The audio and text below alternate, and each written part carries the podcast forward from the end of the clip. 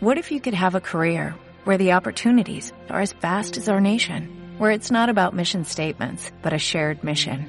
At U.S. Customs and Border Protection, we go beyond to protect more than borders, from ship to shore, air to ground, cities to local communities. CBP agents and officers are keeping people safe.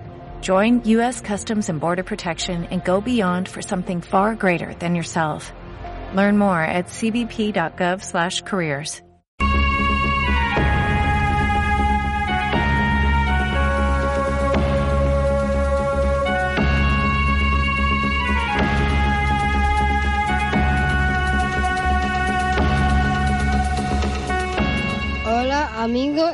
y amigas de Onda Cero Toledo, con piezas capaces de la onda. Un espacio re- realizado por jóvenes y, y Don Toledo, octava temporada, programa número 72.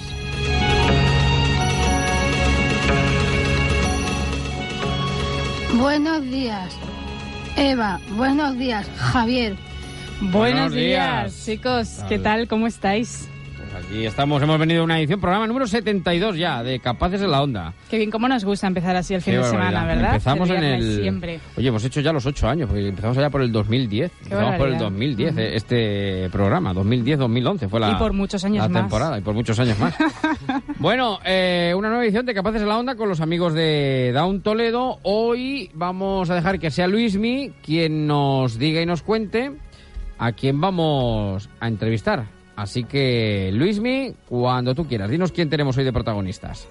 Hoy, en- hoy entrevistamos a la presidenta de Familias por la Inclusión Educativa de Castilla-La Mancha, Soledad Carcelén, y, y a su vicepresidente Francisco Carrasco. Y David nos ha dejado un mensaje para ellos. Buenos días y gracias por venir a nuestro programa. Ahí está.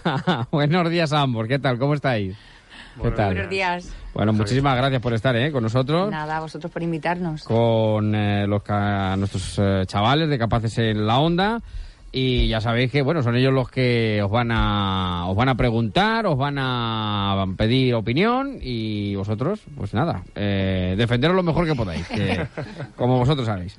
Vamos con Rebeca. ¿Dónde está Rebeca? Vamos con Rebeca. David, no. Vamos, Rebeca. que es Familias por la Inclusión Educativa. A ver, ¿qué son familias por la educación eh, y la inclusión educativa? Bueno, pues es una asociación de familias de Castilla-La Mancha y pues nuestro objetivo es favorecer, impulsar la educación, la inclusión dentro del ámbito educativo. Sobre todo es eso, ¿no? ¿qué más podemos decirles a estos muchachos? Sí, eh, bueno, viendo la necesidad que, que, hay de, que se cumplan pues, pues las leyes y, y que nos está llevando a cabo, pues mm, varias familias eh, nos hemos unido para pues para desde otro desde otro punto de vista eh, pues intentar luchar por una inclusión educativa eficaz Eh, todos pertenecemos a otras asociaciones pero bueno esta es transversal agrupa familias de con muchas sensibilidades y discapacidades y bueno pues eh, creemos que podemos aportar eh, también nuestro granito de arena en esta pues en esta lucha no Bueno, eh, esa es la inclusión educativa. Eh, vamos con Luismi otra vez, que eh, es quien tiene que hablar de la siguiente pregunta. ¿Qué, qué está pasando con la inclusión educativa? A ver. Bueno, ¿qué está pasando o qué no está pasando más bien? O sea, pues que la inclusión educativa todavía no se está, no se está viendo. Es simplemente un término que se está utilizando, que se está empezando a oír, pero de momento pues mm, no hay una auténtica inclusión educativa en los centros. Entonces, bueno, pues queda mucho, eso nos posiciona en un momento en el que hay que hay que hacer muchas cosas, hay que estar pues ahí intentando que, que la administración también lo vea, que vea que los centros educativos tienen que ser centros para todos y de todos, porque no puede ser que porque una persona tenga discapacidad o porque una persona sus condiciones familiares, sociales mm, no, no favorezcan eh, el aprendizaje, se queden fuera, fuera del sistema. Entonces, bueno, pues, mm, ¿qué está pasando? Pues que, se está viendo que hoy en día, siempre ha habido diversidad, pero hoy en día es más visible y se está viendo que es necesario que todo, o sea, que la escuela sea para todos, que todos puedan tener las mismas oportunidades dentro de- del sistema educativo. Me gustaría preguntaros antes de que siga Mercedes, eh, bueno, pues que contaréis vuestro caso. ¿Tenéis en vuestro entorno eh, alguna persona con discapacidad? Soledad. Bueno, eh, sí, en mi caso, mm, bueno, yo tengo cuatro hijos y tres de ellos tienen dificultades de aprendizaje por diferentes motivos. Dos Sí. de ellos sí que tienen discapacidad, uno de ellos tiene síndrome de Down y bueno, pues el otro tiene un problema neurológico que le afecta a la visión también y que eso ha dificultado su aprendizaje. Y el otro tiene déficit de atención. Entonces, bueno, pues eso ha hecho que hoy en día esté en esta asociación porque han sido muchas las dificultades que nos hemos encontrado en el, en el sistema educativo, porque no está preparado, no está preparado para dar respuesta a estos, a estos muchachos. Entonces, las familias hemos apoyado mucho, pero, pero creemos que, que, bueno, que, que tenemos que intentar mm, que aparte de que las familias estén ahí porque tienen que Mm. estar, que también el sistema responda, porque hay familias que están ausentes o no tienen recursos para poder apoyar a, a sus hijos cuando tienen dificultades. Kiko. Sí, yo soy padre de un, de un niño down de 8 Ujú. años y, y bueno, pues la verdad que mm, eh, aunque creo que vivo todavía en un pequeño oasis que es el, el centro educativo, que además funciona muy bien con el tema de la Sí. inclusión, eh, pero bueno, veo lo que hay en mi entorno y lo que me espera y, y creo que hay mucho que andar. Por ello también me sensibilizo y me, me implico Naturalmente. en esta lucha. Mm. Y por eso debemos de capaces en la onda. Mercedes, venga, vamos con ello. Te toca. que hay que cambiar para que la inclusión educativa sea real. La ley, la formación del profesorado, la educación en valores, eh, etcétera. Etcétera. ¿Qué es lo que hay que cambiar? Yo creo que, que no hay que cambiar nada más que que se cumpla la ley. Es, es que las leyes, eh, ah, es- las leyes ya están hechas y parece increíble, pero pero no se están llevando a cabo. Tanto Ya. las, pero ya no las ya no las mm, regionales o estatales, sino las las de la ONU. Eh, Hay una convención, mm, hubo una convención mm, para personas con discapacidad, o sea, en la cual se recoge las, todos los derechos de las personas con discapacidad y lo único que hay que hacer es cumplirlas. Es eh, bastante, yo la verdad es que cuando lo leía no me lo, no me No lo podía creías, explicar, no me lo podía, no me lo podía creer. Entonces, bueno, pues es una lucha y es apretar a la administración para que no dejen de hacer pues su obligación, que es cumplir la ley. Eh, lo de la formación sí que es interesante. El tema de la formación del profesorado, pues nos encontramos en nuestra región pues unas situaciones pues muy dispares. Eh, profesores con, con mucha actitud, que para mí la actitud con C es la que más importa, porque es gente que quiere aprender, gente que, que se quiere implicar y Sí. gente que se quiere formar. Y, y, sin embargo, pues eh, faltan, en algunos casos, eh, faltan recursos de, de formación para, de hecho, bueno, pues muchos profesores recurren a asociaciones para que les echen una mano porque no se han encontrado nunca una situación con un TEA, con, Claro. un, con un Down o... Y bueno, pues eso, eso es muy positivo porque siempre que ellos estén abiertos, yo creo que las asociaciones somos los primeros que estamos dispuestos a ayudar. Eh, entonces, bueno, todavía queda campo en ese... Hay camino por recorrer. Sí. Bueno, vamos con José Luis, venga. Tu turno. José Luis. ¿Cómo se vive en la inclusión educativa en... Joder, macho. A ver, te repito. ¿Cómo se vive la inclusión educativa en vuestras familias? Bueno, pues mm, un poquito lo que, lo que decía, lo que comentaba antes. Yo tengo un poco de variedad en casa, entonces, bueno, con, con Jorge, que es mm, quien tiene síndrome de Down, mm, bueno, la inclusión, o sea, tampoco se puede decir que se haya dado, se ha dado integración, que él ha estado en centros ordinarios, ha tenido compañeros, ha aprendido mucho de ellos, Pero la inclusión es otra cosa. La inclusión es poder no solamente estar presente y participar, sino progresar, tener un progreso, tener un, un objetivo dentro de sus estudios. Él no ha titulado y ha estado muchos años en centros educativos.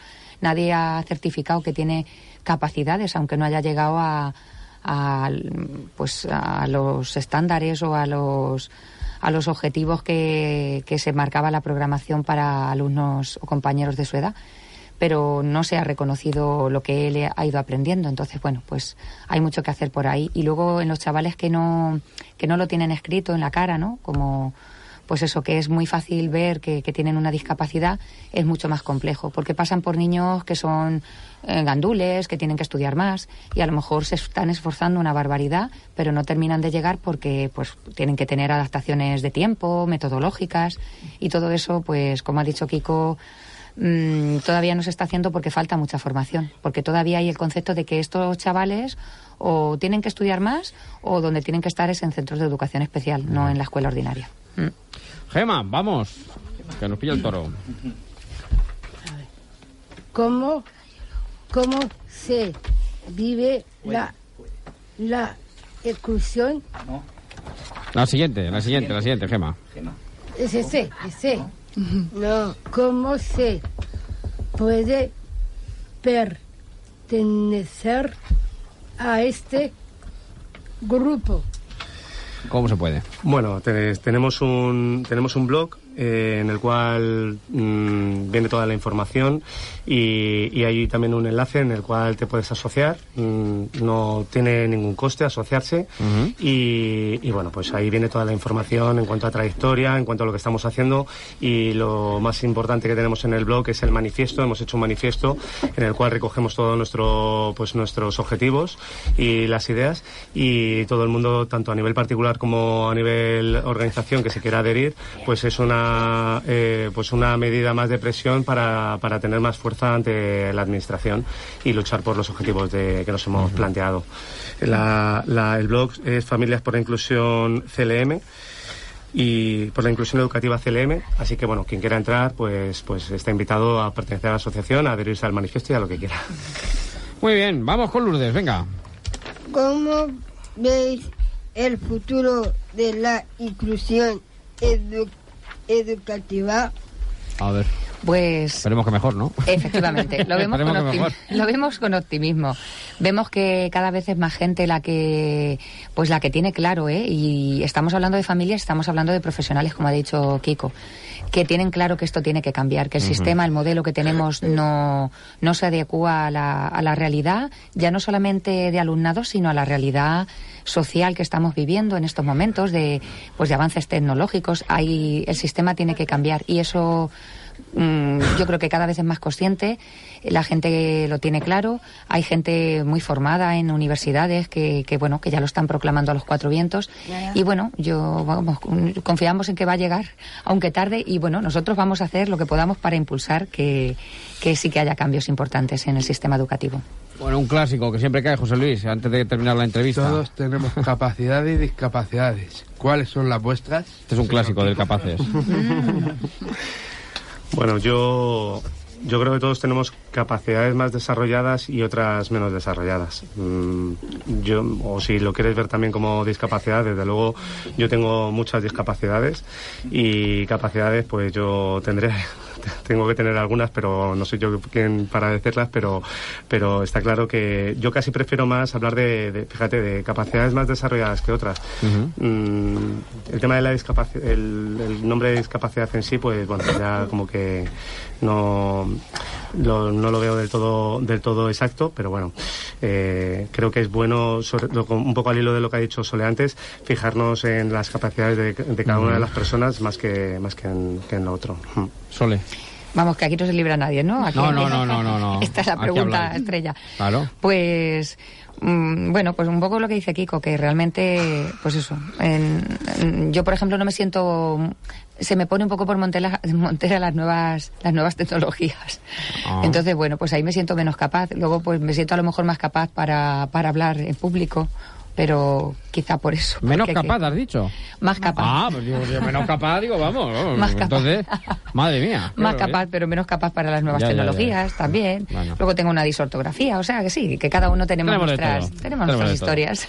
Bueno, vamos a ir terminando, Lourdes, con nuestra frase del día. Si enseñamos a los niños a aceptar la diversidad como algo normal, no será necesario de hablar de inclusión, sino de co- convivencia. ¿Estáis de acuerdo? Totalmente. Totalmente. Si aceptamos la diversidad, no hace falta hablar de inclusión, sino de convivencia. Bueno, y Quique también nos deja la despedida, como siempre. po, i, fete, e, etro, proyecto, y, que, ra, eza, o, ani. ¡Que la fuerza os acompañe!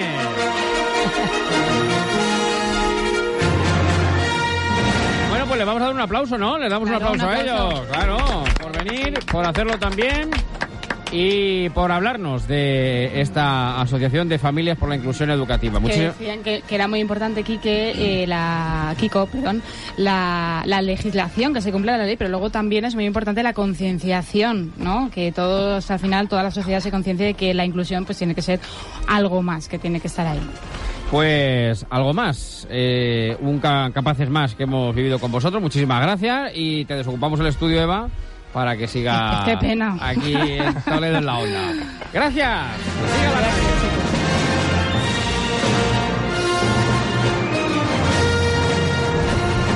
Una pena que se vayan todos los chicos de Down Toledo porque nos lo pasamos también haciendo este programa Capaces en la Onda. Se nos pasa volando el tiempo y estamos ya contando los días para la próxima, para el próximo programa. Ya el 73 sería la próxima vez que tengamos ya por aquí